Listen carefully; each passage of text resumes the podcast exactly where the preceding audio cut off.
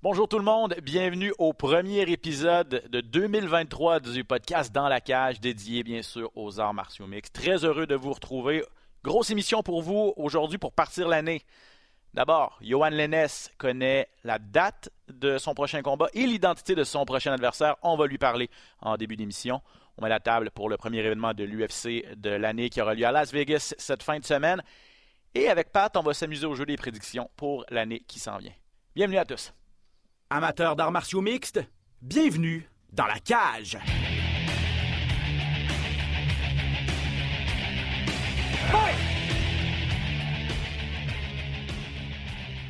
Oh, pas de côté avec Tuc, mesdames, messieurs, en cette euh, froide journée de janvier. Très heureux de te retrouver, Mhm. mon ami. Comment ça va? Ça va très bien. Bonne année. Bonne année à tout le monde. Bonne année, mon Ben. Bonne année à toi aussi et très heureux de vous retrouver à, à la maison, ceux qui nous écoutaient, et puis euh, ben, rapido pour expliquer pourquoi ça fait un certain temps qu'on n'était pas là. On avait une bonne raison. Euh, je suis parti comme un cheveu sur la soupe là, fin novembre. euh, Plus raison- toi que moi. Plus, ouais, c'est ça. Moi, j'avais une bonne raison. exact. Euh, donc, j'étais parti en congé de paternité, tout le monde. Donc, j'ai pris un, bon moment avec le petit nouveau de la famille Baudouin, le Ouais. petit Théodore. Donc, Félicitations. Merci, merci beaucoup. On est très heureux. Papa Benoît. Très heureux, mais là, on recommence ça en force en 2023. Le congé est terminé. Et, mais quand même très content de vous retrouver à, euh, dans la cage, bien sûr, et au gala de, de l'UFC qui auront lieu euh, dans les prochaines semaines, puisque j'y serai avec euh, mon ami Pat. Euh, faisons notre bavardage, si tu le veux bien, et notre. rattrapons le, le temps perdu, notre bavardage du temps des fêtes avec un ami de l'émission qu'on va retrouver tout de suite, Johan Lennes, en direct Yes. de chez lui à Saint-Amable. D'abord, bonne année à Salut toi aussi, mon cher Johan. Bonne année, bonne année. Félicitations pour euh, ton petit Théodore. C'est gentil, c'est gentil. Merci beaucoup. Euh, passez un beau temps des fêtes, toi? Très bien, ouais, ouais. C'est un super temps des fêtes. Euh, c'est sûr que c'est plus tranquille quand tu sais euh, une semaine à l'avant que tu as un combat, mais c'est, c'est parfait. J'aime ça comme ça. Du temps en famille, du temps de qualité. Euh, j'ai déménagé justement mon gym, j'ai déménagé moi-même euh, dans mon nouveau chez moi avec ma copine. Donc, euh, une belle année 2023 qui s'annonce. ah ouais, ça, qui, et puis ça n'a pas été de, de tout repos. Est-ce que, Pat, là, je sais que tu t'en vas au gym de Pat tout de suite après l'entrevue. Est-ce que vous avez pu vous voir un petit peu là, dans le temps des fêtes, commencer à préparer les choses? Là?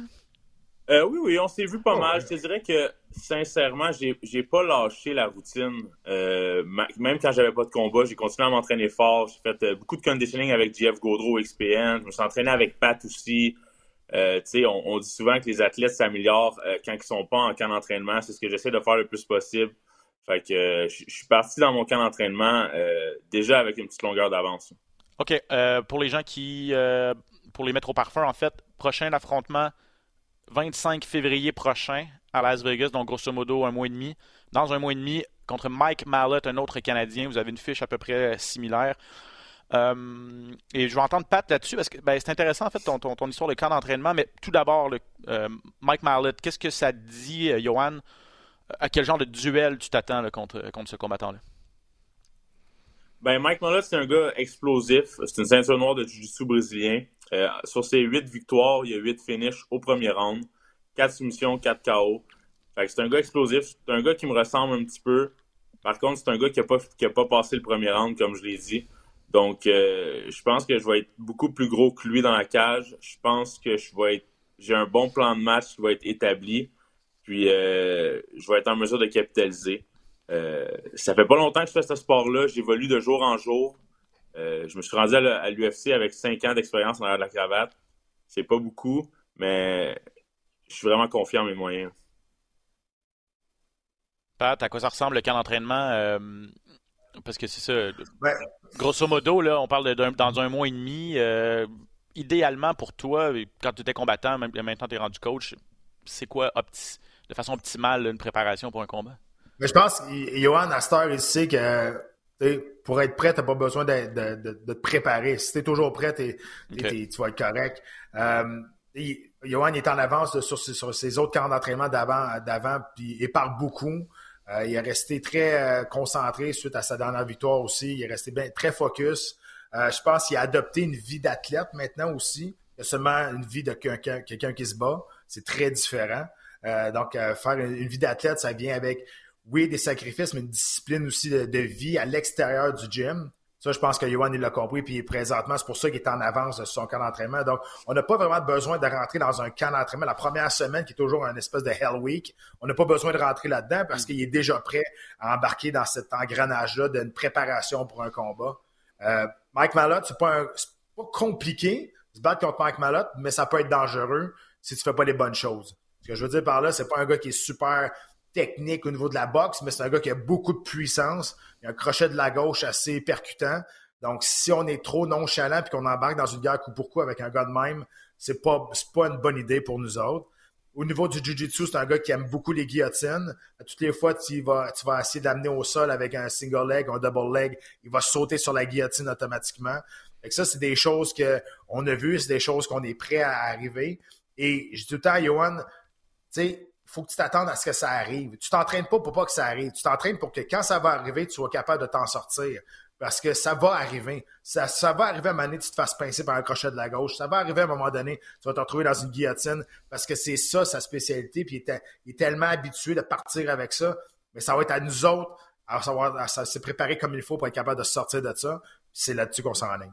Intéressant. Euh, est-ce que tu le connais un peu, Johan?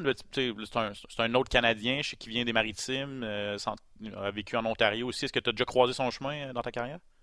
Ouais, je suis déjà allé faire une semaine, quelques jours à Niagara Top Team. Puis on s'est croisés. On a même eu la chance de faire un round ensemble. OK. Donc, honnêtement, ça me met vraiment en confiance parce que le round qu'on avait fait, j'étais loin d'être au sommet de ma forme. Puis ça a quand même bien été. On s'est échangé des petits mots aussi. On était supposé de se battre ensemble dans l'organisation CFFC, l'organisation dans laquelle je suis devenu champion avant de rentrer à Contender puis à l'UFC. Puis euh, il avait décliné ce combat-là. Je vais faire mon flying knee.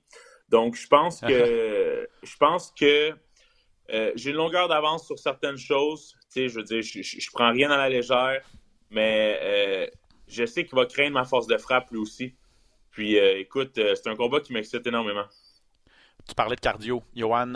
Tout en a fait des, des, trois rounds là, à l'UFC, notamment, notamment à, ton, dernier combat. Ça avait été un problème à ta première sortie.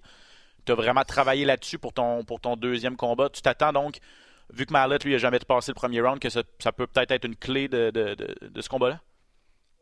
Euh, je pense que oui. Honnêtement, je pense que oui. Euh, écoute, on peut pas deviner ce qu'il y a dans la tête de notre adversaire, malheureusement, sinon ça serait trop facile. Mais euh, j'ai vraiment l'impression que plus le combat va avancer, plus je vais euh, pouvoir capitaliser sur certains points. Pat, euh, tu étais avec Johan à ses deux sorties, bien sûr, à, l'UFC. la première victoire, et tu le dis souvent, la première victoire dans, l'organisation a fait toujours du bien à aller chercher. C'est toujours comme une, espèce de pression de moins, qui, une pression que tu t'enlèves de sur les épaules. Mm-hmm. C'était pas un combat parfait, toutefois, de, de, Johan. Qu'est-ce que le coach a vu dans ce combat-là? Puis qu'est-ce que vous voulez? Qu'est-ce que, qu'est-ce que tu veux. Euh, euh, sur quoi tu veux revenir de ce qui s'est passé du combat contre Weeks pour permettre à Johan de, s'améliorer? Ben, ce que j'ai vu, c'est que Johan écoute ce qu'on lui dit. On lui avait demandé de se déplacer, puis c'est pas mal ça qu'il a fait tout le long. Mais non, ce que j'ai vu aussi, c'est que c'est allé chercher de l'expérience. L'affaire, c'est que Johan est arrivé à l'UFC à 8-0, mais mm-hmm l'expérience qu'il avait dans la cage de combat, il n'avait pas tant que ça. Des minutes dans l'octogone, il n'avait pas tant que ça. Puis ça, l'expérience, moi, j'ai tout le temps dit à Johan, la première fois qu'il est rentré dans le gym, j'ai dit, moi, je peux te montrer tout ce que je, sais, mais l'expérience, je peux pas te montrer ça. Faut aller la chercher. Puis, ces trois rounds-là qui ont été, qui été cherchés à son dernier combat, c'est de l'or en bord. C'est des minutes, c'est des secondes d'expérience, c'est du temps de qualité qui a, été cherché dans l'octogone, qui va pouvoir amener dans bagage dans un, dans un combat lorsqu'il va se retrouver encore au troisième round. Il sait à Star qu'il est capable de se rendre au troisième round. Donc, il n'y a plus besoin de rusher les affaires. Avant, il était peut-être un peu trop crispé, il voulait mm-hmm. finir les combats trop rapidement. C'est peut-être pour ça qu'il est arrivé à, son premier, sa première sortie à l'UFC. Il, il, a manqué de gaz parce que il craignait peut-être d'aller trop loin dans le combat. Là, il sait. Fait qu'il n'y a plus besoin d'avoir cette crainte-là. Puis ça, ça c'est une, une, pression énorme qui s'enlève de là. Puis c'est là qu'on voit souvent le meilleur des athlètes sortir. C'est quand OK, on n'a plus de doute, on n'a plus de pression, la première victoire est arrivée. Là, il sait qu'il fait partie officiellement de ce monde-là. C'est un combattant de l'UFC. Après le contender, oui, c'est une victoire à l'UFC, mais là, il y a vraiment dans un combat officiel, en guillemets.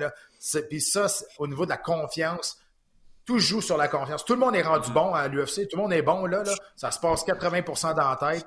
Ça, ça part avec la confiance et de l'expérience qu'il est allé chercher. D'accord avec ça, Johan? Et puis, je vais te poser la même question. Lequel, à la lumière du combat contre Weeks, qu'est-ce que tu veux vraiment, quel point tu, veux améliorer? Ben, comme, le, comme Pat l'a dit, je suis vraiment quelqu'un que, euh, quand j'ai un plan de match en tête, je le suis généralement à la lettre. Puis des fois, je le suis un peu trop, comme là, mes déplacements. Je, je faisais juste ça, me déplacer, je lançais le jab, je juste me déplacer. Mais euh, ça m'a vraiment démontré, euh, psychologiquement, que je suis capable de faire trois rounds. Puis même au troisième round, je me déplaçais bien, mon jab sortait bien. Fait c'est sûr que ça me met en confiance de savoir que j'ai l'énergie, j'ai le gaz pour faire un trois rounds de cinq minutes. Maintenant, c'est d'ajuster. Parce qu'avant, j'étais un powerful puncher, je lançais tout avec autorité, puis je voulais terminer le combat. Maintenant, je sais que je peux le faire à certains moments, puis me déplacer pour la suite, puis retourner une contre-attaque assez puissante, me déplacer. Euh, tu sais, je travaille énormément ma lutte, mon corps à corps. Fait euh, c'est sûr que ça m'a donné énormément d'aile de battre un gars comme Darian Weeks, tu sais, qui avait 15 victoires, 3 défaites amateurs, c'est énormément de combats. Mm-hmm. Puis, tu sais, qui avait fait des, décisions contre Barbaria, puis euh, euh, je me souviens pas, le grand Yann Gary, tu sais, qui sont des très bons combattants aussi. Tu sais, donc, tu sais, je me sens à ma place, je me sens bien, on ajuste des choses, puis vraiment, là, je suis confiant. Est-ce que, est-ce que l'agressivité euh, parce que c'était comme le jour et la nuit là, euh, contre euh, Gabe Green où tu es sorti en force, comme tu dis, tu lançais tout, euh, tu lançais des bombes. Et contre Weeks, c'était un peu, un peu plus timide, plus calculé, tout ça. Est-ce que là, c'est. Est-ce que tu as l'impression que là, faut que tu sois à peu près dans le milieu, là? C'est-à-dire que je peux pas je peux pas me permettre de sortir en fou, mais en même temps, je dois peut-être en donner un petit peu plus parce que aux yeux des juges, des fois, ça peut paraître si on est plus ou moins actif. Là. Ouais, clairement. Puis tu sais, j'ai vraiment l'impression contre Darian Weeks que si j'avais touché un petit peu plus la cible, ne serait-ce que deux autres coups significatifs, peut-être que je l'aurais ébranlé parce qu'au premier round, j'ai envoyé deux, deux belles droites qui ont vraiment touché. Donc euh, oui, oui, c'est un juste milieu que je dois aller chercher. Mais tu sais, moi, je suis un gars, c'est tout ou rien généralement. Fait que là, je suis en mesure de pouvoir bien m'ajuster. Ouais, c'est ça. Puis comme c'est pas une question aussi, euh, tu sais, Ben, c'est pas une question d'être moins agressif, c'est une question d'être plus intelligent. tu sais. Euh, rendu, à, ce niveau-là, c'est plus juste une bagarre de rue. Tu sais, as le fighting IQ qui rentre en ligne de compte aussi. Et il y, a une stratégie. Et l'enjeu est tellement gros. À toutes les fois, tu mets le pied dans l'octogone de l'UFC. Tu sais, on se rappelle, c'est pas des contrats garantis. Une victoire ou une défaite, ça change énormément au mm-hmm. niveau euh, de la fiche, mais au niveau du portefeuille aussi. Tu sais. Il y a tellement de choses en jeu qui rentrent que tu peux plus juste t'en aller, aller dans le combat puis faire le moulinet puis penser qu'à un moment donné, tu vas toucher à la cible puis juste donner juste donner des combats pour que la foule soit contente. à un moment il faut que tu sois un peu égoïste puis tu penses à toi aussi. Ah ouais, non, je suis, entièrement d'accord. Puis c'est ça, le, le, le, fighting IQ vient souvent avec vient souvent avec l'expérience, comme tu l'as expliqué. Donc c'est ça. Avec un 15 minutes derrière la cravate dans l'octogone, c'est sûr que c'est euh, ça, vaut cher. Avant de te laisser partir, mon cher Johan, euh, je veux te parler de ta, petite vacance en Floride. Ça, c'était avant les fêtes. Euh, oui, c'était des vacances, entre guillemets, mais tu es allé là aussi à, l'entraînement. Tu es allé voir notre bon ami, euh, notre bon ami Marc-André Barrio. Comment ça s'est passé, euh, ton petit séjour là-bas? Ah, ça s'est vraiment bien passé, honnêtement. tu sais, Marc-André, c'est vraiment un homme en or. Pour elle, j'ai juste des bons mots à dire sur lui. Il m'a vraiment bien accueilli, il m'a bien introduit avec l'équipe. C'était loin d'être des vacances, man. Le matin, je m'entraînais deux heures, deux heures et demie.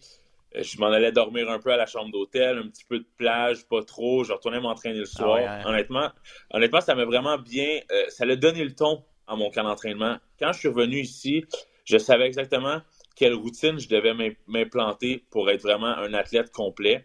Euh, j'ai été chercher un petit peu de d'aide à gauche et à droite. J'en ai parlé beaucoup à Pat. Je me suis dit, écoute, je veux vraiment avoir une, routine complète comme, comme ces gars-là. Puis euh, ça m'a donné euh, un petit coup de pouce à savoir que j'ai encore, euh, j'ai encore du gros travail à faire pour faire partie des meilleurs dans le monde. Est-ce que ça te donne le goût de. je veux pas faire peur à Pat, là. Tu ne prévois pas déménager tout de suite, mais ça te donne-tu le goût de faire comme Marc-André puis de t'installer là-bas? Ben, si j'avais rien attaché à moi ici, honnêtement, j'y penserais.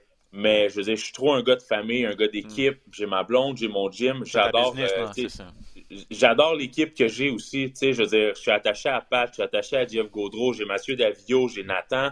J'ai une belle équipe ici. Je partirai pas, mais c'est une bonne chose d'aller voir ailleurs. Non, exact. Puis c'est Exact. Puis, puis tu sais, moi, Ben, j'ai voyagé toute ma carrière pour aller m'entraîner ailleurs, en Thaïlande, à Boston, à New York. Tu sais, j'allais m'entraîner avec Matt Serra. je me, me, suis promené aussi. Puis je vais tout le temps encourager Johan à aller voir ailleurs ce qui se passe. Puis si on, si est bienvenu à aller s'entraîner ailleurs, c'est une des choses qui, qui peut te, si tu peux te le permettre, ben, tu le fais parce que tu vas aller voir des, choses différentes, tu vas t'entraîner d'une manière différente. puis moi, je connais bien des affaires, mais je connais pas toutes non plus. Mm-hmm. J'ai ma manière d'entraîner, j'ai ma manière d'expliquer les choses est, sûrement bonne.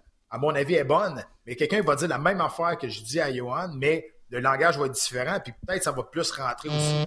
Mm-hmm. Fait j'ai pas la j'ai pas la prétention de tout connaître, euh, mais il reste que je pense que Johan, c'est important qu'il continue à voyager et d'aller se promener s'il si, peut se le permettre. Oui, puis tu sais, c'est ça. Tu as fait ça, comme tu le dis, durant ta carrière, mais tu n'as jamais lâché Fabio, puis l'équipe ici à Montréal, c'était toujours comme ton, ton QG, il était ici, mais ça t'empêche pas de, de, changer d'air une fois de temps en temps. Exact.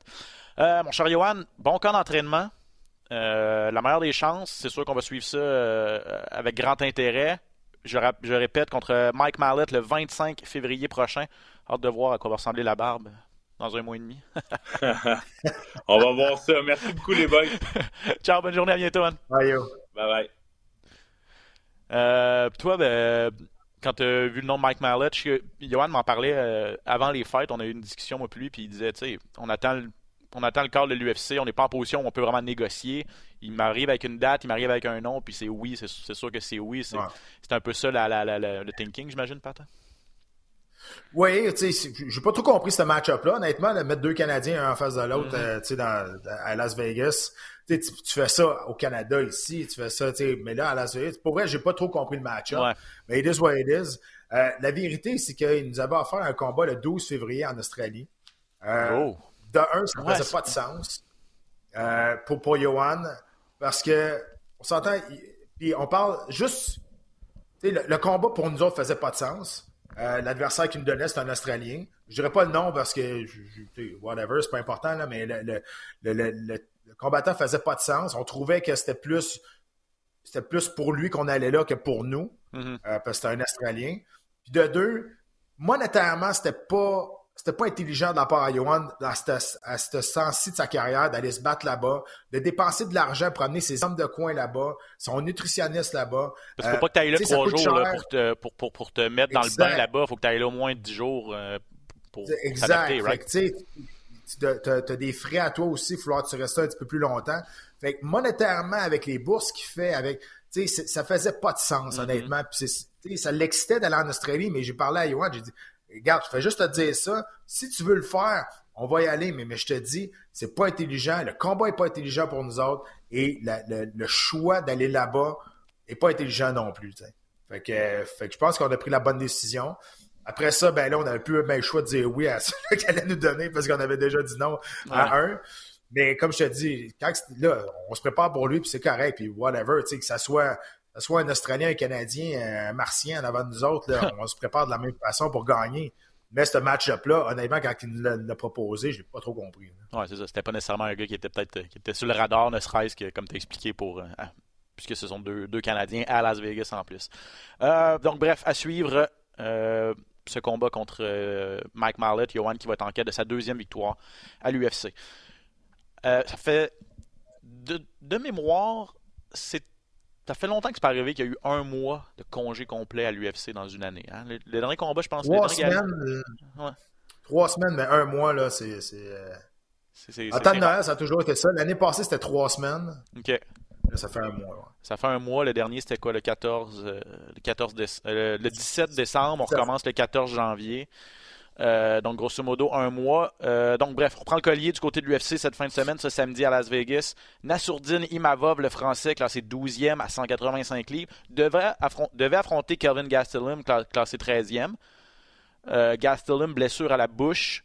Donc, déjà, le premier gala de l'année, déjà, déjà des changements de dernière minute. Mais là, ce qui, est, ce qui est quand même assez spécial et, et, particulier, c'est que Sean Strickland, qui a été en finale du dernier événement de 2022, se retrouve finalement mm. en finale du premier événement de 2023, un mois plus tard. On s'entend, on s'entend, ça n'avait pas été très enlevant, ce combat-là. Non, exact, contre Jared Cannonier, c'était sa deuxième défaite de suite. Donc, bon, c'est bon pour Strickland qui va être en mesure de, faire oublier ses, deux défaites. Il euh, n'a pas un client facile devant lui, le jeune Imavov qui est sur la pente ascendante. Euh, Strickland est classé septième et ça va se passer à 205 livres aussi, euh, étant donné qu'on est à la mhm. dernière minute, donc on, est dans la catégorie supérieure, même si les deux gars se battent habituellement à 185 livres. Bon, bref. Euh, voilà pour la finale, mais ça avantage qui? Comment quand tu as vu que Strickland s'en venait là, à la dernière minute, ça a été quoi ton, ton, ton analyse de tout ça? Parce que sur papier, c'est un meilleur combattant que Kelvin Gastelum. Et là, en plus, c'est à 205 livres. Ça avantage lequel des deux, selon toi? Toi, tu penses que Strickland est meilleur que Gastelum? Ben, oui. Moi, je pense que oui. Ah, pas moi. Non? ben non, je trouve À ce stade de leur carrière, Strickland, est, Strickland est sur deux défaites de suite, mais il était sur une séquence de six victoires. Gastelum a perdu 6 euh, de ses sept derniers. Ouais, mais Strickland n'est pas intelligent. Je veux dire, Strickland, il n'y a aucun. il, pourrait, il, pourrait, être bien meilleur s'il avait moindrement une, intelligence de combat. Il, il s'en va dans le combat, puis c'est tout le temps la même affaire, et ça change rien.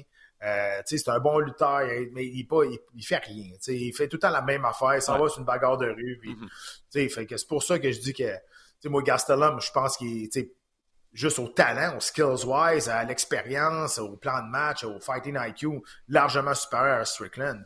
Euh, je vais dire de quoi. Jared Cannonier n'a pas fait grand-chose à son, dans les combats non plus. Il va trouver qu'il m'avove, même à 205 livres, il va trouver qu'il est fatigué et il frappe fort. Là, moi, je pense que ça va être ça sera pas une soirée le fun pour, pour Strickland. OK, donc tu penses encore qu'il m'avove, malgré les changements de dernière minute, peut peut-être avoir le, ce qu'il faut pour battre, Strickland, qui, a plus d'expérience, qui a été dans des finales. Ouais, mais, Strickland n'est pas compliqué. Là. Il y a pas faire un plan de match contre Strickland. Là. C'est pas, pas compliqué. Là. C'est tout le temps. Tu regardes ses derniers combats, c'est tout le temps la même affaire. C'est, vraiment moins compliqué de se battre contre, Strickland. Il, avance, il lance des coups, il a un bon menton, ça s'arrête là. il, pourrait être, il pourrait être bien mieux que ça, parce qu'il a, quand même le talent pour ça, mais il n'y a pas, l'intelligence de combat pour, pour le faire, on dirait. Euh, donc, Strickland a perdu ses deux derniers combats. C'était contre Cannonier, on en parlait, puis avant ça, c'était contre Alex Pereira, qui est maintenant champion.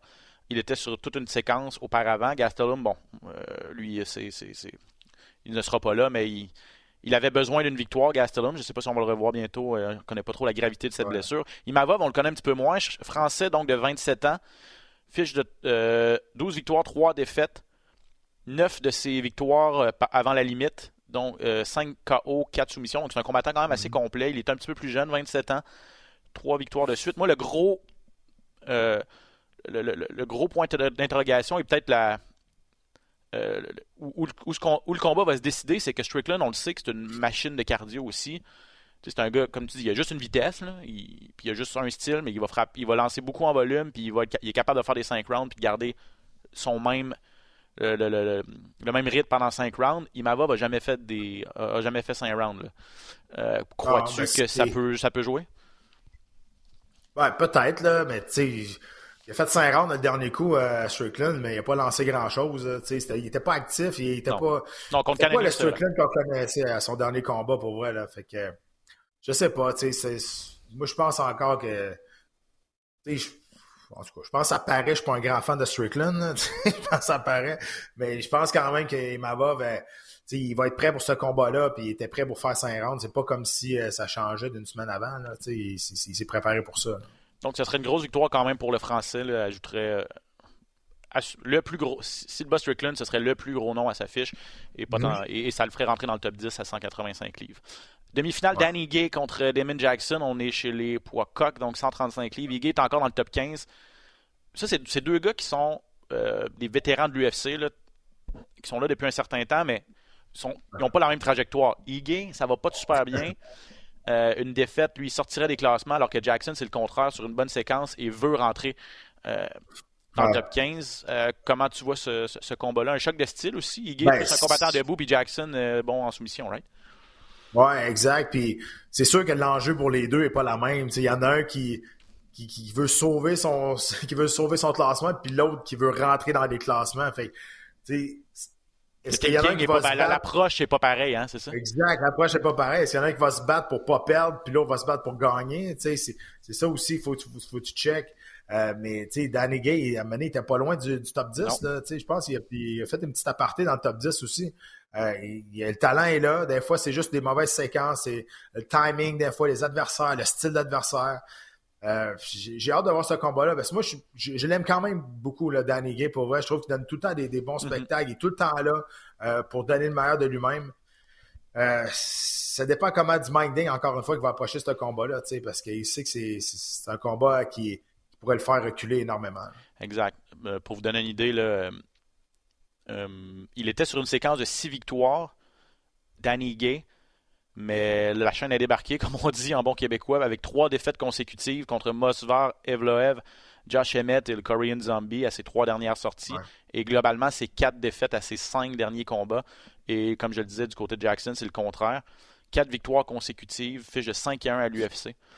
Euh, et il a 15 soumissions en 22 combats. Donc, euh, ça, c'est la demi-finale de cette fin de semaine. Un combat qui, féminin qui va être très important pour la course au titre à 135 livres, c'est Caitlin Vieira contre Raquel Pennington, donc la brésilienne contre l'américaine, deux filles du top 5. Vieira est présentement classée deuxième, Pennington cinquième. Bon, je regarde ça sur papier, tu regardes les classements, tu te dis, OK, il y a un enjeu important. On va dire les vraies affaires, on s'attend pas à ce que ce soit le combat de la soirée. ben, non, tu sais, Vieira, c'est vraiment une fille de, de, debout, tu sais, euh, c'est ces deux combats, tu sais, puis, puis euh, voyons, euh, son adversaire, euh, Pennington, c'est une, brawler. on s'entend, c'est pas une bonne boxeuse, c'est pas une bonne kickboxer, c'est pas, pas une bonne lutteuse, c'est pas une bonne au, sol. Elle se débrouille correct un peu partout, mais c'est une brawler. elle, va, elle va en avant, puis elle, elle aime se battre. C'est plus ça. Fait des fois, ça peut venir d'un peu, d'un peu euh, n'importe où. Il reste que Pennington, a quand même, euh, a quand même battu Michoté. Michoté était c'était à la fin, c'était peut-être pas son meilleur combat, mais elle a eu de l'expérience contre des gros noms quand même. Ouais. Euh, fait que, tu sais, je, je sais pas. J'espère que j'espère pas que tu as, jinxé ce combat-là, c'est ça qui va arriver. Mais ça peut, tu sais, Mais, mais t'as raison, peut-être que j'ai vendu la mèche, parce que t'as raison que c'est vrai que Pennington, elle, a pas. Elle a non, mais tu sais aussi. C'est juste que les deux n'ont pas, vraiment de, pas vraiment de, de, talent brut. Là. Je veux dire, c'est pas des, pas des techniciennes, ni l'autre. Non, c'est ça. Puis tu sais, tu regardes l'enjeu aussi. Tu s'ils se sont fait promettre quelque chose, si l'enjeu est là, s'ils disent OK, ben vous, venez peut-être un aspirant obligatoire après ou ben un combat de championnat mm-hmm. éliminatoire, on ne sait pas ce qu'ils leur ont dit. Peut-être qu'il va y avoir une motivation supplémentaire parce que les deux sont encore euh, très très près peut-être d'avoir un, combat éliminatoire de, championnat du monde. Les deux ont battu euh, Misha Tate, t'en as parlé. Euh, Vieira, c'était à sa dernière sortie contre, contre Misha Tate. C'était en mai dernier quand même. Euh, elle a donc euh, deux victoires de suite, elle, puis euh, Pennington, c'est quatre victoires de suite. Et Pennington, elle, s'est déjà battue en combat de championnat quand même. Donc, elle tente de revenir vers le sommet. En 2018, elle avait perdu contre Amanda Nunez en, combat de championnat.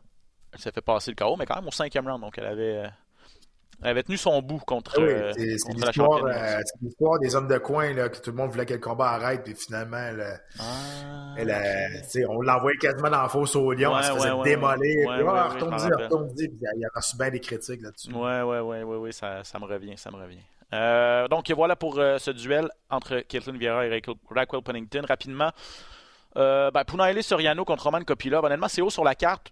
C'est pas inintéressant. C'est deux gars qui sont 9-2. Deux gars qui, des gars qui ont, vraiment. Tu regardes, c'est quasiment des copier-coller. Ils ont la même fiche. Alors, deux dernières, alors trois dernières sorties, c'est deux, c'est une victoire, deux défaites. Les deux sont venus avec des KO après des séquences de, deux défaites. J'ai l'impression qu'on les met ensemble pour savoir lequel des deux. Euh, lequel des deux on garde, lequel des deux on, on renvoie. J'exagère. Ben, ouais. ouais, non, je comprends. C'est deux gars qui se ressemblent énormément. Avec, tu sais, ça, des fois, c'est un arbre à double tranchant. C'est un couteau à double tranchant.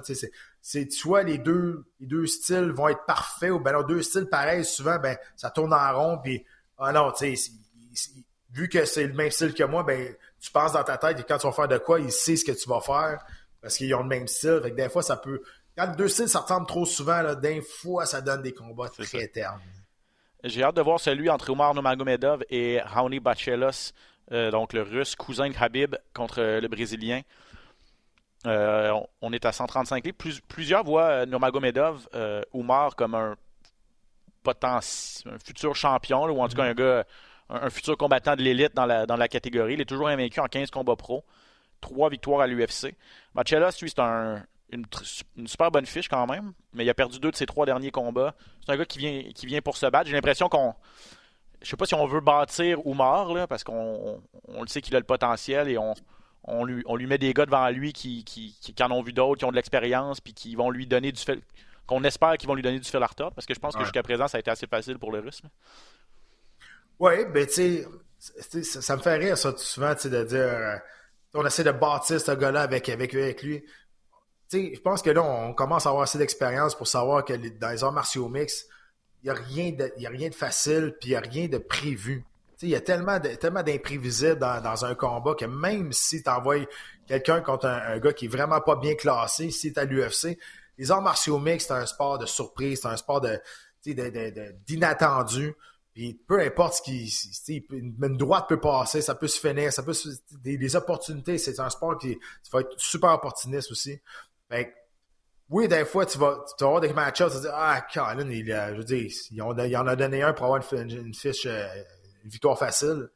Mais dans la réalité, c'est, pas ça qui se passe. Non, il n'y a pas de victoire. Non, mais ce que, en fait, ce que je voulais dire, c'est que peut-être que, tu sais, Bachelot, on l'a déjà vu, il était dans des combats de la soirée quand même souvent à l'UFC.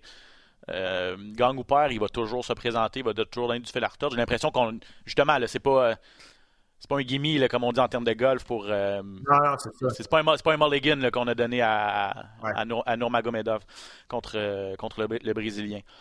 Euh, rapido, Mateusz Rebicki contre Nick Fury, deux gars qui commencent, qui, font leur début à l'UFC. En fait, deux gars qui ont des super belles fiches. 16-1 pour le Polonais, 6-0 pour le jeune Américain qui s'entraîne avec, avec le New England Cartel, avec Rob Font et Calvin Cater, entre autres. Donc, à surveiller ces deux espoirs-là. Et très hâte de voir Javid Bacharat, un Anglais de 27 ans, qui est toujours invaincu en 13 combats. Il affronte un Brésilien invaincu de 23 ans, Mateusz Mendonça qui a une fiche de 10-0. Donc, euh, on, a des, on a des vétérans en, haut de la, en haut de la fiche, puis des, euh, des, des, prospects de beaux espoirs. Donc, euh, plutôt dans la carte, ce sera bien sûr présenté sur les ondes de RDS2 cette fin de semaine en intégralité. Je t'ai demandé, Pat, hier, je voulais jouer au jeu des prédictions, bien sûr, pour la nouvelle année qui s'amorce. Donc, je t'ai demandé tout d'abord de de tenter de prédire, on va le faire tous les deux, j'ai fait l'exercice aussi, de prédire qui allait être le champion ou la championne dans chaque catégorie à l'UFC dans un an, à la fin de l'année 2023. Commençons chez les poids pailles féminins. Euh, la championne est présentement Zhang Weili. Est-ce que mhm. tu vois ça changer dans les 12 prochains mois? Tout va dépendre, tout va dépendre du 25 février prochain. Tout va dépendre de savoir dans quel en quelle shape Tatiana Suarez va revenir. OK, intéressant. Mais euh, non, ah, mais je te corrige parce qu'elle revient à 125 livres, Pat. À 125, OK. Ah, ouais, ben, c'est ça, parce que j'aurais été, j'aurais été d'accord avec toi, c'est vrai. Ben, non, c'est vrai, j'avais pas, j'avais pas regardé dans quel point. Bon, ben, d'accord. Fait que je, je, vais, je vais rester avec. Euh, je, je, vois pas qui, qui, peut, qui peut battre euh, la chinoise, pour vrai. Là, présentement, là, elle est trop puissante, elle est mm-hmm. trop. là, la confiance est revenue aussi. Là, elle a passé une soumission en plus à Sparza. Donc, on sait qu'elle est capable de se battre au sol avec un étranglement en crucifix. C'est un mouvement très technique quand même. Là. Donc, euh, je vois pas, je vois pas grand monde être capable de déloger présentement. Moi aussi, j'ai gardé, euh, j'ai gardé William m'a trop impressionné contre, contre Esparza. Elle a l'air dans une zone, elle a l'air d'une. Ah ouais. Elle, me fait, pratiquement penser à une russe, mettons. comme tu dis souvent, les, ou les Russes, les Polonais, ils arrivent, ils sont, stoïques, ils sont là pour. Leur, vie tourne autour d'une seule chose, puis il y a juste une chose qui compte, c'est gagner, puis c'est dominer, puis il n'y a rien qui va les faire dévier du, du, du, chemin. À ce mindset-là, j'aimerais tellement revenu en force. Là.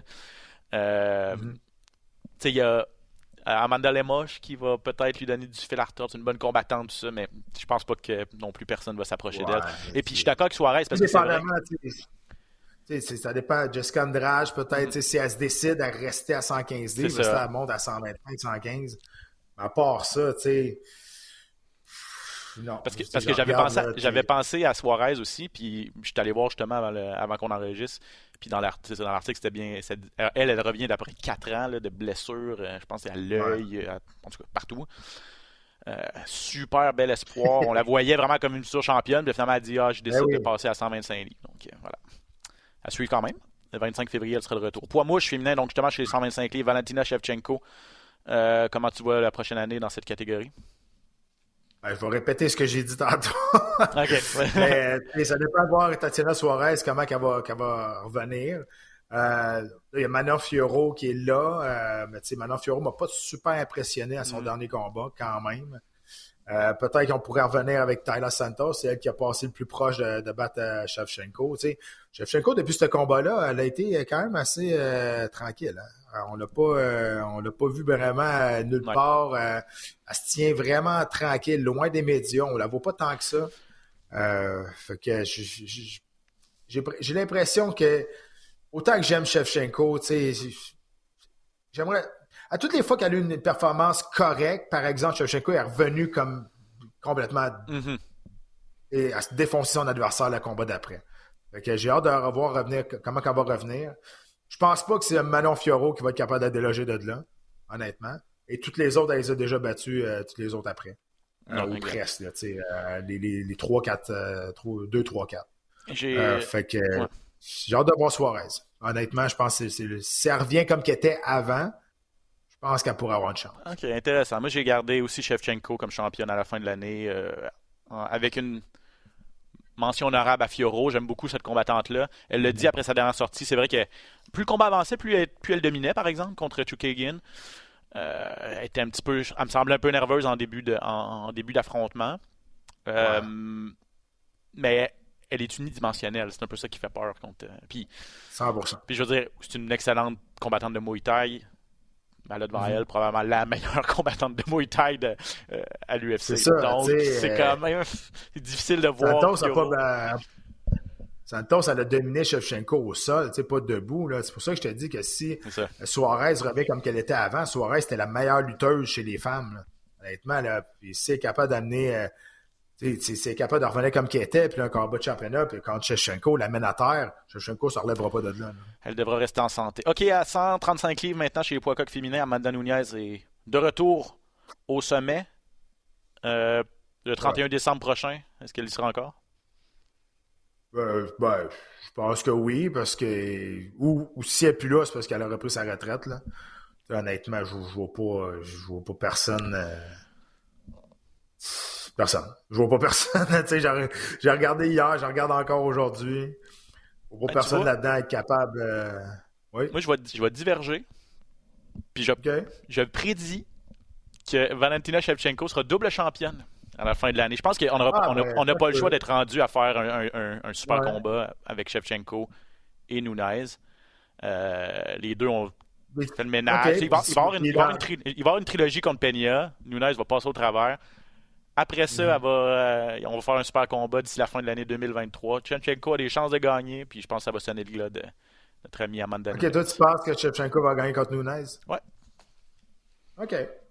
C'est un bon cas. Ah, c'est audacieux, je sais, c'est pas fait. On s'entend qu'il faut qu'il se passe bien des choses d'ici là. Euh, bon, les, les, poids plumes féminins, on n'en parlera même pas là, parce que. Non, non. Parce que la, la, la, la catégorie existe pratiquement plus. Il n'y a pas de division. Euh, chez les gars maintenant, euh, poids mouche, Figueredo est présentement le champion. Euh, Brandon Moreno est intérimaire, mais là on règle ça la semaine prochaine euh, du côté du Brésil. ta prédiction pour 2023 Je vais aller avec Moreno. Moi je pense que Moreno va redevenir champion, va rester champion. je vais avec Brandon Moreno. Intéressant. J'essaie de sortir un peu des chantiers battus. J'ai mis Matheus Nicolau, un Brésilien.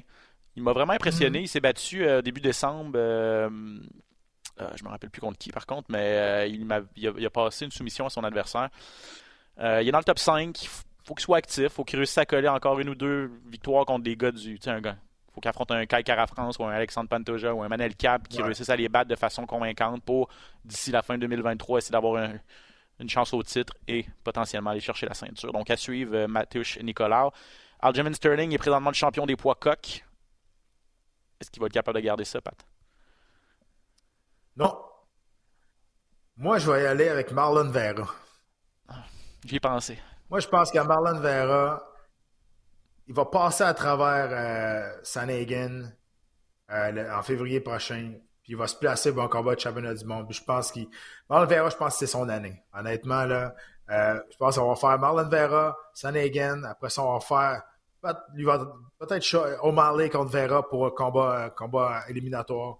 Après ça, euh, Vera contre le champion qui, qui, va être là. Sterling devait se battre contre Henry Cejudo. En tout cas, c'est ce, qui, ce qui est dans l'air. C'est retardé, retardé, retardé parce que Sterling est blessé apparemment. En tout cas, bref, c'est compliqué un petit peu. J'ai pensé à Vera, j'ai mis moi, euh, j'ai mis Pieter euh, parce que même si c'est une mauvaise séquence, je, trouve que le test de à, mes yeux, il demeure le combattant le plus complet et le plus talentueux de cette, de cette mhm. division-là. Euh, il a déjà été champion, donc euh, j'ai mis euh, Pietorian. Chez les poids plumes, j'ai mis Volkan, ben, Volkanovski est champion. Je ne vois pas personne le battre. C'est le meilleur combattant livre pour livre. À mes yeux, il va rester champion à 145. Exact. J'aurais aimé voir une meilleure, une meilleure conclusion du combat entre Ortega et Rodriguez. Ça, peut-être ça nous aurait donné mm. une idée s'il y en a un des deux qui serait capable de, tenir tête à Volkanovski. Mais le problème, c'est que Volkanovski, il est loin de s'asseoir sur ses lauriers. Là. À toutes les fois qu'il se bat, il est de meilleur en meilleur. Honnêtement, ça n'a aucun bon sens. Là. Puis dans cette catégorie-là, chez les poids plumes, honnêtement, moi non plus. J'ai, à moi que. Mais Max Holloway. Autant que j'aime tellement les combattants qui sont dans les cinq premiers, là, là Volkanovski, Holloway, Rodriguez, Ortega. Honnêtement, ils sont, sont, débiles. Euh, peut-être Arnold Allen qui est là, mais est-ce que Arnold Allen est assez rendu assez d'options pour, pour battre Volkanovski qui, qui, est impossible d'amener au sol, qui a un jab incroyable, qui a, une rapidité aussi avec les deux mains, qui frappe fort avec les jambes? J'ai des doutes. Euh, je suis d'accord avec toi, avec tout ce que tu viens de dire. Il se bat toutefois à 155 livres parce que son prochain combat en février, Alexander Volkanovski contre Islam Makhachev. Euh, donc, euh, chez les légers, Matchev sera-t-il encore le champion ou on change ou la catégorie va bouger encore en, 2023 Comment tu vois ça? Ben moi, moi je vais y aller un choix. Euh, je vais y aller avec un choix. Euh, du champ gauche? Personnel, non émotif là. Je vais y aller avec Dustin Poirier. Je vais y aller avec euh, Dustin Poirier. J'aimerais ça, j'espère mm-hmm. que son pied va revenir à 100%, là, mais j'aimerais ça. Un, je sais que ça va pas au mérite, là, mais Dustin Poirier, pour moi, euh, j'aimerais bien le voir face à, face euh, je pense que c'est un gars qui, qui, pourrait donner du, du feu à retordre. Là, je parle avec mon cœur plus qu'avec ma tête, pas sûrement. Là. Mais euh, je, vais, je vais dire pareil, je vais rester là-dessus, je vais, je vais dire Dustin Poirier. Tu connais mon amour pour Dustin Poirier. J'aimerais, j'aimerais ça que ta prédiction se, se concrétise aussi. Moi, j'ai mis Volkanovski, double champion aussi. Euh, je pense qu'il y a, je pense qu'il y a ce qu'il faut pour aller battre Mahachev le mois prochain. Ah ouais, wow. Euh, Il va se battre combien de fois cette année aussi? il va, il va mettons s'il devient champion à 155, est-ce qu'il va défendre sa ceinture à 145 une autre fois? Est-ce qu'il va se défendre à 155 une autre fois? On le sait pas. Fait que, pense que c'est pour ça qu'on fait un titre intérimaire aussi, hein, la, même, soirée. Ouais, Parce qu'on a peur que Volkanovski, euh, s'il devient champion en 155, il ne redescende pas. Exact, exact. Euh, ce sera entre Yair Rodriguez et Josh Emmett euh, en Australie au mois de février. Février ou mars? Là, j'ai, un, un, petit doute, en tout cas. Mi-moyen, donc 170 livres, Leon Edwards qui a surpris la planète entière avec, avec son chaos de Kamaru Usman. comment tu vois la catégorie en, en 2023? Euh, ben, je, vais y aller avec, euh, je vais y aller avec, euh, avec Ousmane. Je pense que Ousmane va devenir champion. Mohamed va avoir un combat de championnat du monde. Mohamed va perdre. Puis Ousmane va rester champion à la fin. Ah, Boulal Mohamed, ok. Excellent. moi aussi, j'ai mis, moi, j'ai mis Cameron Ousmane aussi qui va prendre sa revanche. Puis qui.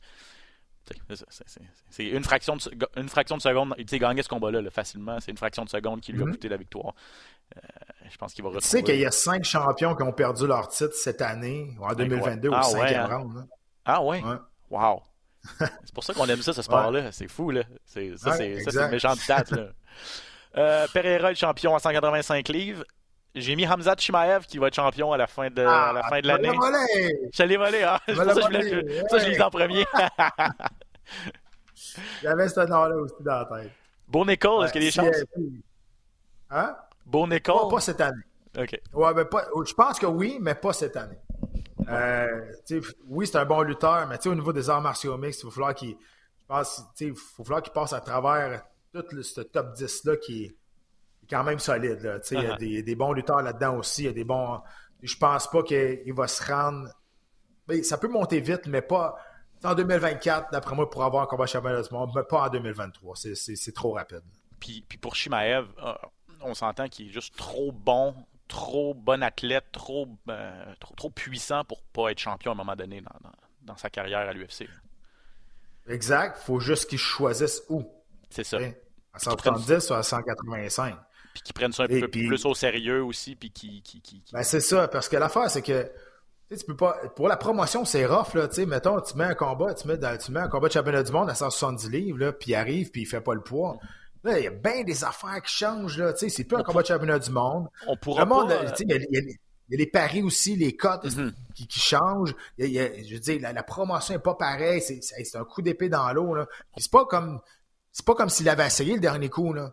Tu sais, il était à 178 livres. Là. Tu sais, je, parlais à Joe Rogan en arrière. Puis, tu sais, on jasait de ça. tu sais, Joe, j'ai dit, il y, a une, différence entre pas faire le poids et pas vouloir faire le poids. Puis, clairement, lui, il a choisi la deuxième option. Et il m'a regardé, il dit, c'est bon, ça m'a l'utiliser. Prends les Joe. Ah! Il tombé. il tombé, man. Mais c'est ça pareil. Puis quand tu disais de prendre les choses plus au, sérieux, ben c'est exactement ça. Et je vois pas comment il pourrait revenir à 170. Moi non plus. Fait que je le vois à 185. Puis honnêtement, contre Adesanya ou Pereira, il va, pas s'il les amène à terre, il va les amener à terre. Puis ça va être, euh, ça va être une marche dans le parc, là. Tu tu te souviens, là, à Pereira contre Adesanya, quand ils sont allés partiellement au sol, là, honnêtement, on aurait dit deux tortues sur le dos, là. Ça n'a pas de bon sens rendu à ce niveau-là quand tu sais pas quoi faire à ce point-là. Honnêtement, Adesanya est supposé d'être une ceinture mauve en brésilien, puis Pereira a reçu sa ceinture brune après cette victoire-là. Aucun sens, aucun sens, honnêtement. Fait que, c'est le danger que les 185 livres euh, les guettent là, présentement, c'est que meilleur sans rien. Euh, ouais, je suis d'accord avec, euh, avec ça. Ok, on va. Milo, pas de champion présentement. La ceinture va être en jeu euh, dans quelques semaines également entre Glover Teixeira et Jamal Hill. Tu mis qui comme champion Tu vois qui comme champion à la fin de l'année? En espérant qu'il revienne cette année en santé, je vais, je vais reprendre Proachka. OK. Proachka, pas parce que j'aime son. Ben, j'aime son style, mais c'est parce qu'il est tout croche.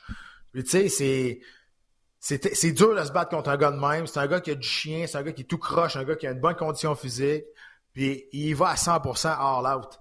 Euh, je pense pas que Teixeira va, va rester à champion jusqu'à la fin de l'année. Je pense que s'il gagne contre Jamel Hill, il va prendre sa retraite chez lui, ce qui pourrait être euh, grandiose, honnêtement. Pas fou, pas fou. Euh, même s'il même s'il reste plus là, on, le sait, là, il reste à, pas loin de Boston. je pense. Mais, ouais, c'est ça. Mais euh, je, je, je, reprends, je pense que Proachka va, va aller rechercher euh, sa ceinture. Ouais, intéressant. Je suis le, le, le, point d'interrogation au niveau de son état de santé. Là, on parlait quand il a abandonné la ceinture d'une longue absence. Euh, c'est ça. Est-ce qu'il va être en mesure de revenir cette année potentiellement? Moi aussi, j'ai mis un gars qui est blessé, en fait. J'ai mis Alexander Rakic. Mais c'est la plus. Juste, juste parce que c'est un gars. Il a, il a tous les outils. Il a 30 ans, il est dans fleur de l'âge, il commence, il, il, rentre dans son pic. Là. Euh, il est talentueux, il a tous les outils. S'il peut rester en santé, s'il peut revenir en santé et tout. Euh, mais en tout cas, à 205 livres, je trouve que c'est vraiment la division la plus difficile à prédire parce que depuis que John Jones est parti, n'importe qui du top 10 peut battre n'importe qui, en tout cas à mes yeux. C'est ça, euh, raison. et finalement, les lots, Francis Ngannou est encore champion jusqu'à preuve du contraire. Je pense qu'il n'est plus officiellement sous contrat, en tout cas, mais. Ou en tout cas, ben, en tout cas, il était supposé finir en décembre. C'est ça. Son contrat. Je ne sais pas si on a signé puis ça n'a pas été annoncé encore, mais son contrat finissait en décembre. Ça, je suis sûr et certain. Euh, comment tu vois ça en 2023? On va finir là-dessus. Ben, c'est pas vrai. Son contrat était fini. À cause qu'il est champion, il y a une clause champion dans le. ils peuvent égaler. Ils ont toujours. L'UFC peut toujours égaler les offres des autres, non? Non, non, non, non, c'est pas ça. C'est que quand ton contrat finit puis tu es champion, euh, il y a une clause dans le contrat que ton, ton, ton contrat s'extensionne de un an. Mm-hmm. Donc, le contrat était fini, mais il était dans l'extension d'un an. Puis là, ben, lui, il a vu ça, puis il voulait avoir plus d'argent. Fait que là, il était, il décidé de, se faire opérer au genou, qui donnait huit mois, huit mois de convalescence. C'est un bon move, honnêtement. Puis c'était pas une grosse chirurgie, on s'entend, là. il, a, il, a comme attendu quatre mois avant d'avoir sa chirurgie aussi, tu sais, pour que ça, ben oui, C'est de la business, man. C'est de la business, c'est correct. Euh, écoute, de ce que j'ai vu de Pavlovich, honnêtement, il m'a impressionné, ah, pas à peu près à son dernier combat. J'aurais tendance peut-être à dire, à dire Pavlovich, honnêtement, parce qu'il a une ascension assez rapide, puis uh-huh. il est confiant, il est puissant, puis je, pense pas que beaucoup de monde vont lever la main pour, pour se battre contre lui. Euh, fait que je vais y aller. moi, ça, c'est lui, celui de mon champ gauche. Sergei Pavlovich, je pense que peut-être ah, lui va être champion à la fin de l'année. Ah, j'aime ton choix. J'ai pas pensé pantoute à Pavlovich. Il, je suis passé par-dessus. J'ai mis Thomas Penal, euh, jeune combattant, super talentueux, mais. Mais c'est ça. Thomas tout son état de santé. Ouais, c'est ça. Puis tu me mets devant. J'avoue que tu mets n'importe qui devant Pavlovich selon ce qu'on a vu la dernière fois. Oh là là, ouais, effectivement, c'est quelque chose. OK, puis je voulais faire une prédiction audacieuse de 2023, donc euh, vraiment sortir des, des, sentiers battus. Je sais pas, tu as eu le temps de, de, penser à ça? Je vais te laisser aller en premier. OK, parfait. je suis allé avec, euh, avec l'équipe. Je cherchais quelque chose par rapport avec euh, un Québécois. en tout cas, je, je, cherchais un petit peu, mais j'ai mis Charles Jourdain va récolter trois victoires cette année. Trois victoires convaincantes. Il va finir l'année dans le top 10 des poids plumes. C'est ma prédiction audacieuse pour 2023. Il veut prendre un break, Charles. Il, s'est fait beaucoup de combats en peu de temps. Mhm. Euh, été, automne 2022. Là, c'est pas battu depuis septembre. Je pense qu'il veut revenir en force en 2023. Il sait que c'est une grosse année pour lui, d'après moi, Charles. Ah, ben, comme c'est un souhait. Moi, c'est plus un souhait qu'une prédiction. Ouais, euh, ouais, euh, moi, je vais y aller, moi, je vais y aller du côté irlandais. Je pense que Connor va revenir mhm. et va perdre son combat. Et ça va être la dernière fois qu'on va voir Connor. J'ai pensé trouver quelque chose sur Connor. T'as-tu une idée contre qui? Écoute, pense que le, le combat à faire, honnêtement, si tu veux vendre vraiment, vraiment ce combat-là, ça serait contre Chandler. Contre Michael Chandler. Puis, honnête, puis c'est ça. C'est pour ça que je pense qu'il va revenir pour un seul combat. Pas parce qu'il veut, mais parce qu'il va perdre ce combat-là, puis après ça, ça va être, fini pour, euh, Connor. Intéressant. OK, on va, on va passer en rafale quelques sujets d'actualité. Je voulais, on ne s'est pas parlé depuis qu'Olivier Aubin-Mercier est devenu champion PFL. Je voulais ton, euh, ton commentaire là-dessus. Je veux dire, le plus grand moment des arts martiaux mix québécois depuis, euh, depuis 2017, quand Georges est redevenu champion, et le plus gros accomplissement depuis ce que, que ce que Georges a fait, right? 100 euh, Écoute, je suis content que ça n'ait pas, c'est pas passé si sous silence que ça ici au Québec. Je suis content. Beaucoup de médias en ont parlé, puis ça, c'est vraiment cool parce qu'on s'entend, c'est pas l'UFC, c'est le PFL. 95% du monde ici au Québec aucune idée de, excusez de la sac, mais il n'y a aucune idée de c'est quoi cette affaire-là. Puis là, le monde il dit Ouais, mais là, il a gagné PFL un million, penses-tu que l'UFC va le reprendre? Pas que ça tente d'y retourner au UFC. Mais non, il est bien là, il fait de l'argent, puis il est correct là. Fait que là, le monde, ça a comme démystifié. OK, il y a d'autres choses que, que l'UFC aussi. Exact, Fait que, euh, je suis pas content pour, pour, pour Olivier. Euh, écoute,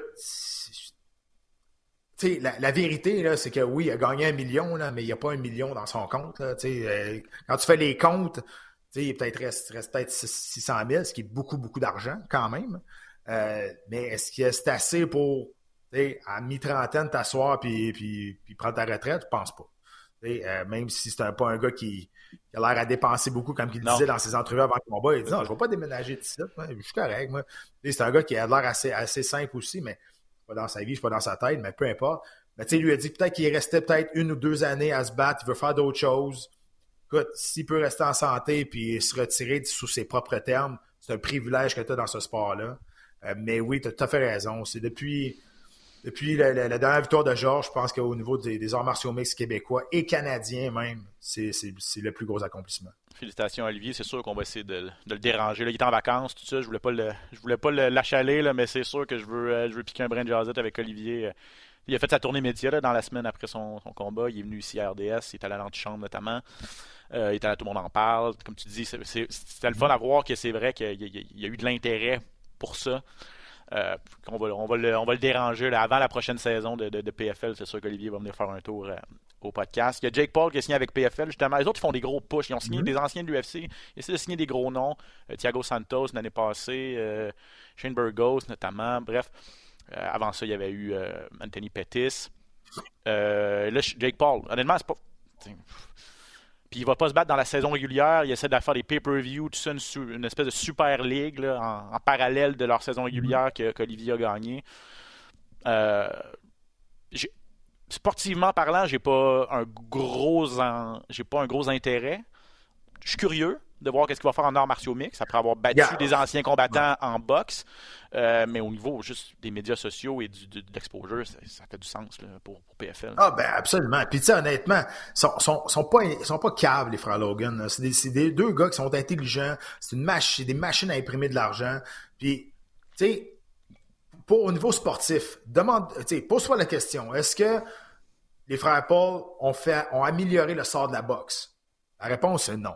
Je pense qu'ils ont, ont terni un peu l'image de la boxe. Je te parle du sport, mm-hmm. pas, du spectacle. Je parle du sport. Est-ce que, tu sais, je pense pas que ça a donné, ça a donné des lettres de noblesse au sport de la boxe quand tu vois un gars qui a jamais boxé professionnel, puis j'enlève rien. Moi, je pense que c'est des bons athlètes, les frères Paul. Honnêtement, là, tu regardes Logan dans la lutte WWE, il donne un du bon show. Puis au niveau de la boxe, c'est pas un mauvais boxeur, là, Jake Paul, honnêtement. Là. Mais il reste que tu regardes ça, puis tu as, d'autres boxeurs que ça fait des années et des années qui se battent, et qui vont faire même pas le un dixième que qu'est-ce que lui a fait ou l'attention qu'il a eu. Mais c'est comme ça, ça marche. It is what it is. Mais est-ce que ça a donné plus de valeur à la boxe aujourd'hui que quand Jake Paul n'était pas là? La réponse est non. Mm-hmm. Est-ce que ça va donner plus de valeur à PFL aujourd'hui euh, qu'avant quand Jake Paul n'était pas là? Je pense pas non plus. Mais je pense vraiment que Jake Paul va prendre ça sérieusement. Il va s'entraîner très, très sérieusement pour, pour ses débuts en, MMA. Puis, regarde, c'est un coup de pub. Si ça marche, tant mieux. S'il vient sortir une tour, tant mieux. Si ça marche pas, ce coup de pub-là est extraordinaire aussi. Les yeux se tournent vers ça. Et avec ce qui se passe avec l'UFC aujourd'hui, Bellator a fait un cross-promotion en Asie. Ça a été un succès complet parce que Bellator a gagné 5-0. Bellator a probablement le meilleur roster qu'ils ont présentement dans l'histoire du Bellator. Ouais. Euh, et là, ils commencent à faire de la promotion de combattants. Finalement, ils commencent à faire de la promotion de combattants. C'est ce qui manquait au Bellator.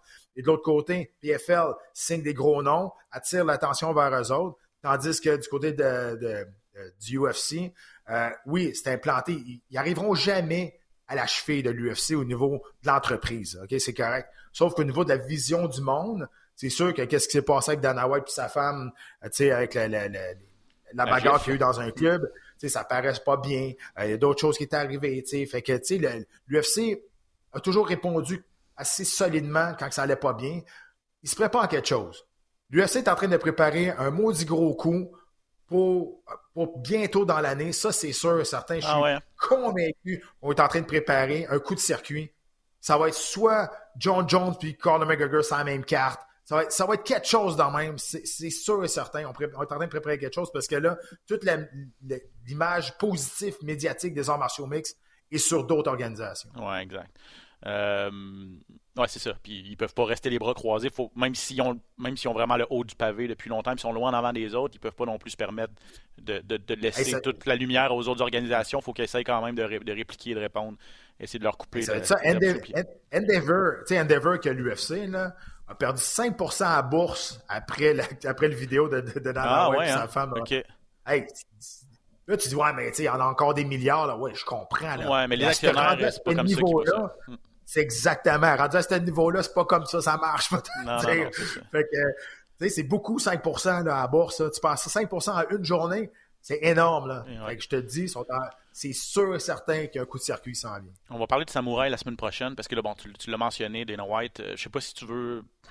Je sais pas si tu as eu la chance d'en de, de, parler depuis que c'est sorti ou si tu as, une opinion là-dessus. Parce que, tu sais, bon, euh, je je pense qu'on ne va pas se longtemps de dire que le geste est inacceptable puis que tout le monde est d'accord avec ça.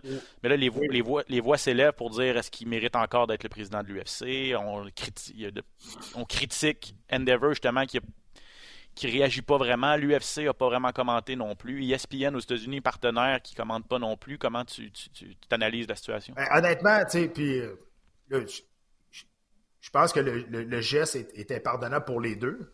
Je pense pas que les deux aient plus de droits de frapper un de l'autre. C'est sûr que du côté de Dana White, il est plus connu, puis jamais je vais endosser ça.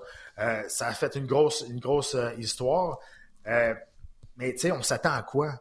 Je c'est, je sais pas qu'est-ce que le monde s'attend comme punition. Est-ce que le congédier d'une organisation de l'UFC, est-ce que c'est vraiment ça la, la, solution? je ne sais pas. C'est sûr que là, avec le, timing qui sort avec sa ligue de la claque sa gueule, peut-être pas le bon moment, le bon timing que ça arrive, tu comprends? Fait que tout est arrivé comme en même temps. Puis, j'endosse aucunement le geste qui a été posé, mais si tu me demandes c'est quoi la punition qu'il devait avoir, je sais pas. Je, je sais pas me placer là-dedans. Tu sais, euh, c'est une chicane conjugale et ça a été, ça a été filmé par, par quelqu'un. Il y en a qui vont dire que c'est pas tes affaires, il y en a qui vont dire Ouais, mais s'il y, y, a de l'abus physique, faut, faut s'en mêler. En même temps, tu te places où là-dedans? Fait que c'est pas une question je veux protéger euh, Dana White ou je veux, je, veux le mettre en dessous de, l'autobus, mais je sais pas me placer dans cette situation-là pour dire qu'est-ce qu'est-ce qui mérite comme, comme punition ou comme, ou comme châtiment ou je sais pas trop. Ce sera la compagnie de, Endeavor, justement, et à l'UFC de décider. Il y a du monde. parce que ce, qui ressort un peu, c'est que les gens disent imagine, si euh, Gary Batman, il arrivait ça à Gary Batman, le commissaire de la LNH, est-ce que vous pensez que les propriétaires décideraient de le garder comme, comme, euh, comme commissaire? Roger Godel dans la NFL, s'il arrivait ça, est-ce que les propriétaires de la NFL le garderaient? Je, je comprends, mais c'est comparer, les pommes, comparer les pommes avec des oranges. Parce que Dana White, c'est le mm. président de l'UFC, mais l'UFC, c'est pas une ligue. Dana White, c'est pas un commissaire. Il représente pas des propriétaires de, de, de franchise. C'est un promoteur, Dana White. Mm-hmm. Puis il fait sa job de promoteur vrai, qu'on l'aime ou qu'on l'aime pas. Là. Mais c'est un bully. Il, il, il, il a sa façon de faire. Mais t'as pas le choix. Mais, mais t'as pas le choix d'avoir quelqu'un comme, ça à la promoteur, tête de, il fait une méchante bonne job, là, puis il a fait passer l'UFC d'une valeur de quelques millions de dollars à 400, euh, à 4 milliards, ou en tout cas, puis ça vaut encore plus que ça aujourd'hui. Donc, la comparaison avec les commissaires des grandes ligues n'est pas la bonne. Euh, et tant que la compagnie va décider, ben, c'est notre meilleur, c'est l'homme de la situation pour vendre nos galas, vendre nos cartes, vendre nos combattants, puis faire la promotion de notre organisation, mais mhm. ça ne changera pas. Puis il faut, arrêter de voir ça dans un schéma Ligue majeure. c'est pas ça que c'est. Malheureusement ou heureusement, de quel bord que tu te places, là, dans trois semaines, on en, personne ne va parler de ça. Le monde oublie. Je pense que c'est. Ben on dirait que c'est un peu la stratégie présentement de tout le monde. Parce ben, qu'on continue comme si de rien n'était on continue comme si c'était rien passé. Fait que, peut-être qu'on mise là-dessus, c'est que, dans, regarde, on va repartir de l'USA, on va donner deux bonnes cartes. Je, je, je, comprends ce que tu veux dire, puis peut-être c'est ça qui va arriver, mais je suis pas sûr que je suis d'accord parce que.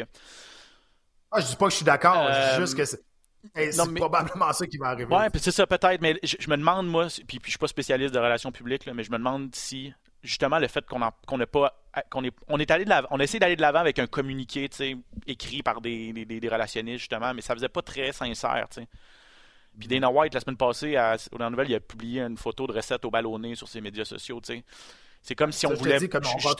non, mais justement, je me demande si c'est une bonne stratégie. Moi, je dirais peut-être de l'avant, je dirais, OK, regardez, là, je m'excuse, je vais donner 50 000 à, à la Maison des femmes battues. Tu sais, comme je vais faire des gestes concrets, puis je vais parler aux médias plutôt que de me cacher derrière un communiqué. Puis, tu sais, pas en parler en espérant que les gens l'oublient, je pense que ça crée, ça cause un peu plus de grogne. Mais bon, c'est l'avenir qui va. Ouais, mais Ben, c'est plate, mais c'est ça qui va arriver. le monde oublie. Moi, je veux juste te dire, samedi, là, si on a une carte de fou, c'est une des meilleures cartes qu'on a vues dans les, les, dix derniers, les, dix dernières semaines. Ben, ça va être de ça qu'on va parler. Ah, c'est c'est plate, mais c'est comme ça. Puis dans trois semaines, dans un mois, plus personne va parler de ça. Puis bottom line, il n'y a pas personne. Puis les fans de Martial Mix vont pas boycotter l'UFC à cause de ça. ça. En fait, c'est. Nerf de la guerre, c'est ça. C'est combien de personnes regardent, combien de personnes achètent tes galas, combien de personnes achètent tes tickets, combien de personnes regardent à la télévision, c'est quoi les codes d'écoute.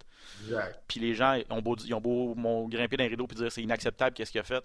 S'ils aiment vraiment ça, l'UFC, puis ils aiment les, les, les arts martiaux mix, ils vont s'asseoir samedi soir devant leur TV puis ils vont regarder le combat. Euh, voilà. Euh, merci, Pat. Avec tout ça, on a fait ben. une, méchant, méchante émission. J'espère que vous avez aimé ça. on, on t'a dû. On dû. Euh, on se voit samedi, mon cher. Je serai là en compagnie, en ta compagnie, en fait, en remplacement de Jean-Paul Chartrand pour le gala sur les ondes de RDS2. À bientôt, tout le monde. Ciao.